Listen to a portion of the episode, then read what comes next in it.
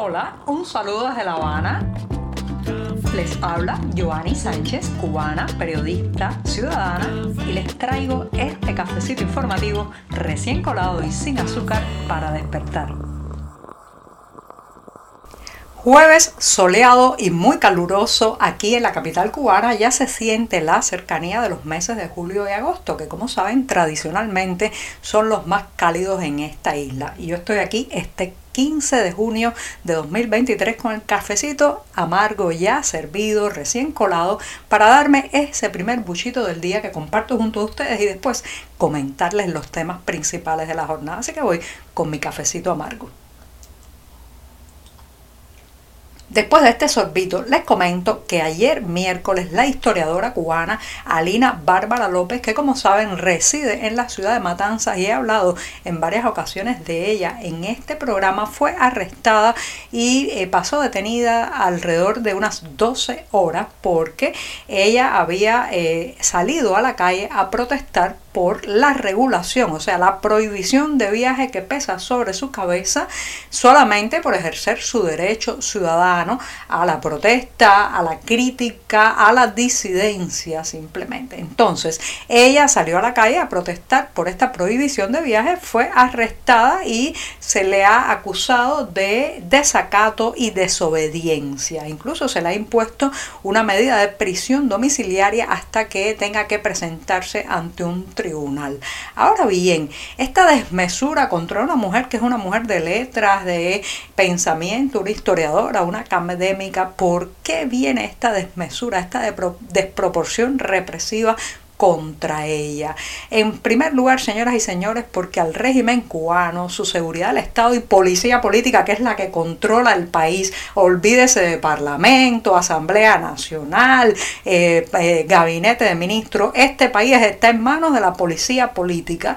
Bueno, pues a la policía política le molesta muchísimo que los ciudadanos apelen y usen la propia legislación del país para emplazar a las instituciones, para reclamar ante los ministerios para denunciar los excesos de ciertas entidades como puede ser la propia seguridad del Estado. ¿Y por qué le molesta tanto al régimen que la gente tome la ley como lo ha hecho esta profesora, esta académica, Alina Bárbara López, para exigir que se le explique por qué no puede salir del país? Le molesta mucho que usemos la ley porque en realidad, señoras y señores, todos esos decretos, todos esos artículos, todo ese código penal no está pensado para defender a la ciudadanía, al ciudadano. Está pensado para aplicar contra nosotros, no a favor de nosotros. Por tanto, hay mucho malestar en el oficialismo cuando eh, pues le damos la vuelta a la tortilla, como quien dice, y utilizamos ese corpus legal en reclamar y en tratar de reivindicar nuestros derechos. No está pensado eh, nada de eso para protegernos, sino para encerrarnos en el rígido molde de una legislación que favorece siempre al poder, favorece siempre al régimen, favorece siempre a los de arriba. Por tanto, cualquier gesto que haga un ciudadano haciendo valer esa legislación en su favor es tomado como un ataque, como un insulto, casi como una agresión.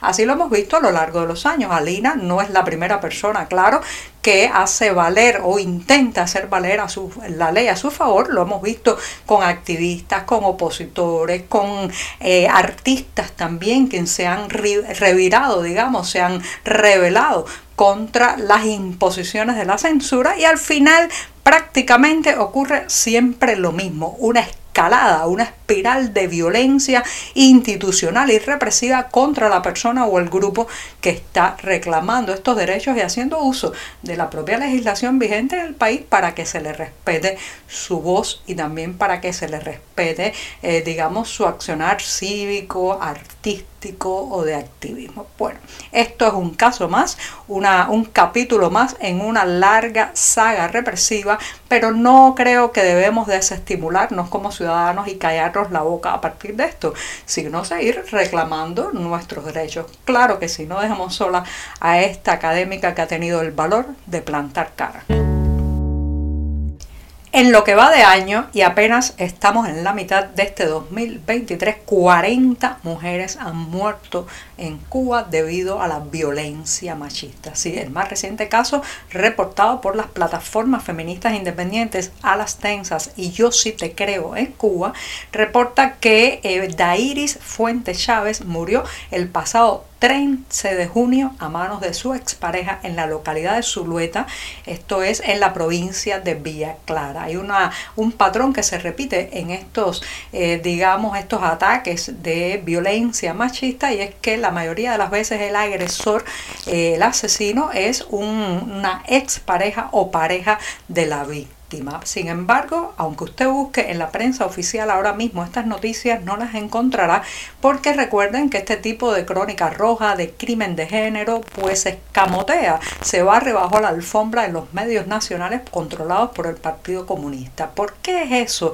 Fundamentalmente porque la narrativa oficial ha impuesto que después de 1959 y con la llegada al poder de Fidel Castro, en Cuba supuestamente se terminó la violencia de género y también se acabó el racismo, la miseria y otra serie de flagelos sociales. Por eso no se habla, porque sería desbaratar, echar ácido corrosivo sobre un relato desde el poder impuesto, desde el poder que no quiere reconocer que esos fenómenos no solamente siguen existiendo, sino que se han agravado en los últimos años. Así que tenemos al menos 40 víctimas de la violencia machista en Cuba, según organizaciones independientes, pueden ser muchas más porque todavía se están, eh, digamos, analizando reportes que no se han podido confirmar y la prensa oficial mira hacia otro lado. El régimen ha creado recientemente un observatorio de género, pero no es para él una prioridad este tema de la violencia machista. Así que si no lo contamos en la prensa independiente y las organizaciones eh, que eh, hacen esta labor de pesquisa de manera independiente, bueno, pues no se sabrían estos tristes casos. La gira de la limosna o del pase de sombrero que está llevando a cabo el primer ministro cubano Manuel Marrero y que comenzó por Rusia ha tenido, digamos, su punto culminante con el encuentro de Marrero con nada más y nada menos que Vladimir Putin. Sí, Vladimir Putin y Manuel Marrero se encontraron y entre las frases que se intercambiaron, Putin llamó a Cuba la isla de la libertad. También pues se han anunciado eh, acuerdos petroleros que he comentado en este programa y esta danza del acercamiento, de la complicidad y del apuntalamiento entre ambos regímenes, el régimen cubano y el régimen de Vladimir Putin, que además está inmerso en una guerra expansionista, una guerra de invasión a territorio ucraniano, bueno, pues esta danza sigue representándose ante las cámaras. Habrá que ver cuál será el resultado en la eh, desastrosa realidad económica de la isla. Pero mucha gente me ha preguntado qué creo que eh, traerá este acercamiento, esta complicidad, estos acuerdos económicos y de otro tipo que se están cerrando entre ambos países y yo pienso que el objetivo fundamental, señoras y señores, no es reflotar la economía cubana para que los ciudadanos tengamos, digamos, una vida más digna, no es que eh, evitar los apagones, sobre todo se trata de que el régimen cubano prolongue su presencia en el poder y se proteja de su propio pueblo. Sí, de eso se trata. Ellos quieren protegerse de nosotros para evitar las imágenes similares a las protestas populares del 11 de julio de 2021. Por tanto, toda esta complicidad y este acercamiento con Putin eh, se trata de reforzar eh, la, el poderío y también la capacidad de respuesta del régimen cubano ante cualquier manifestación eh, prodemocrática, disidente, opositora en la isla. Si eso trae además, digamos, menos cortes eléctricos, el resultado es el objetivo o el resultado que buscan es el mismo, evitar un cambio democrático en esta isla. Y qué mejor manera de terminar este programa de jueves, mi día preferido de la semana, que con un homenaje a un escritor, sí, a la buena literatura, porque el próximo lunes 19 de junio en la Casa de América de Madrid se estará presentando un homenaje al escritor chileno Jorge Edwards con el título de Persona muy grata, hace un juego este título con el de su libro, el de su más famoso libro Persona non grata, que recuerden escribió a partir de sus vivencias en la isla como diplomático y también su expulsión de Cuba. Así que Persona muy grata es este homenaje que le brindarán en la Casa de América de Madrid el próximo lunes en combinación con el Instituto Cervantes y la Embajada de Chile. Estarán presentes varios de sus amigos más cercanos, otros escritores españoles y de América Latina y con conversarán sobre, bueno, pues sus libros más conocidos, también la vida y obra de este escritor chileno que recibió, reitero, el premio Cervantes en 1999.